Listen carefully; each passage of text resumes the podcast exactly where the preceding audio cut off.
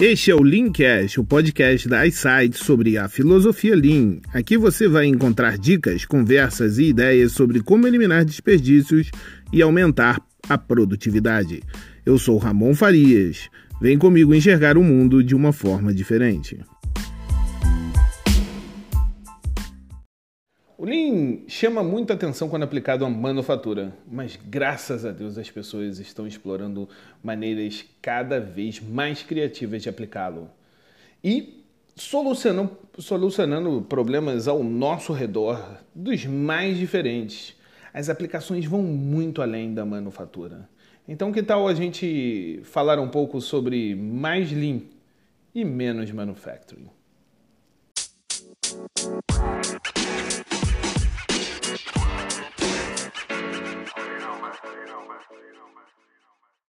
Existem algumas áreas específicas que estão investindo na aplicação do Lean e do Six Sigma. Uma delas é a indústria do esporte.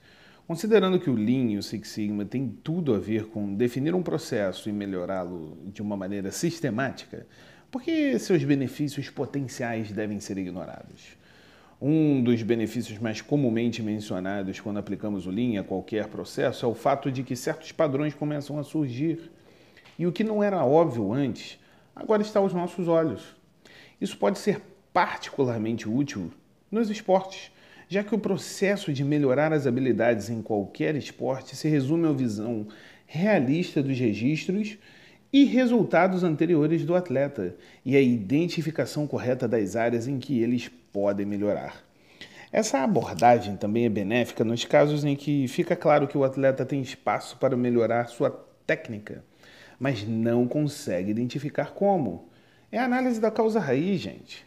Um grande aspecto da metodologia Lean é a sua escalabilidade. A capacidade de adaptar a filosofia central a um projeto de qualquer escala é nata. Isso se aplica também ao contexto dos esportes.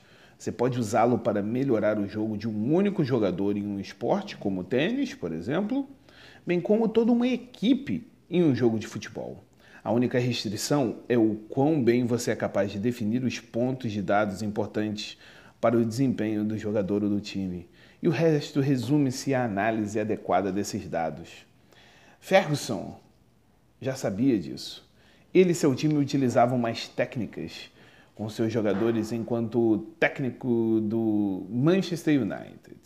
Se ele dava o nome de Lean, isso aí de fato não me interessa no momento. Mas a filosofia é a mesma. Vamos analisar. Todos os jogos, uma gama enorme de dados eram coletadas e posteriormente analisadas. Ferguson aplicou isso especificamente a um jovem jogador à época, pois ele achava que esse jogador tinha um potencial enorme. O nome dele? Cristiano Ronaldo. Vamos fazer um paralelo do que Ferguson fez uh, com uma metodologia, ou melhor, o ciclo que gosto bastante, que é o Demike. O Demike PDCA, seja lá como você queira chamar, é tudo igual.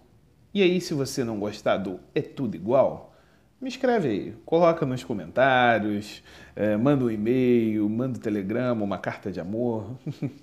o problema é seu. o que importa é que o Lean ele trabalha com ciclos.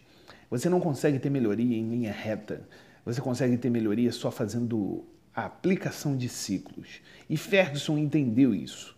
Utilizando um paralelo com Demike, Ferguson definiu qual era o ponto que devia atacar. Sua equipe mediu, coletando os dados relevantes de cada jogo de Cristiano Ronaldo. Durante a análise, a equipe pegou todos os dados reunidos na etapa anterior e dividiram em pequenas áreas para identificar quais seriam as, as melhorias. Em seguida, a equipe levou a causa raiz que haviam encontrado para Ferguson e traçar algumas tratativas para melhorar o desempenho de Cristiano Ronaldo. Junto com o jogador, todas as instruções foram passadas e se estabeleceu um controle das ações estabelecidas. É ou não é Lean? O resultado Ferguson e Cristiano Ronaldo levaram Manchester United a três títulos seguidos da Premier League. Cristiano entendeu que aquela metodologia utilizada por Ferguson não era apenas técnicas e ferramentas, mas sim uma filosofia havia por trás disso. E o mais interessante, até hoje ele pratica. Você pode até não gostar do Cristiano, ser fã do Messi, coisas do gênero, mas não existe a hipótese de negar o quanto o Cristiano trabalha para eliminar seus gaps. Você ter talento te garante alguns anos de trabalho e sucesso, mas para se manter no topo como o Cristiano se mantém até hoje, é necessário uma melhoria contínua.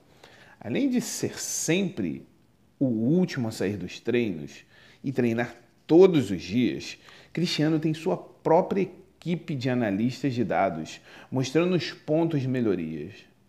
E eu acho que está dando certo, né? Bom, o que, que, eu aprendi com Ferguson e Cristiano é, ao longo dessa análise? E eu gostaria de passar para vocês. É que dados são a base da análise para melhoria contínua. Mas não adianta ter dados se você não souber interpretá-los. Uh, outra coisa importante é que Cristiano treinava sozinho. Nem todos vão pensar da forma como você pensa. O Lean, ele é mudança de comportamento. E nem todos querem mudar. A melhoria é contínua. Se você acha que vai ter resultados do dia para a noite, você deve estar tá pensando em qualquer outra coisa que não seja Lean. O Lean é um passo de cada vez. Por fim, sem repetição, você não cria cultura. Cristiano treinava todos os dias, sempre e sempre. Que tal começar a pensar mais em Lean e menos manufacturing?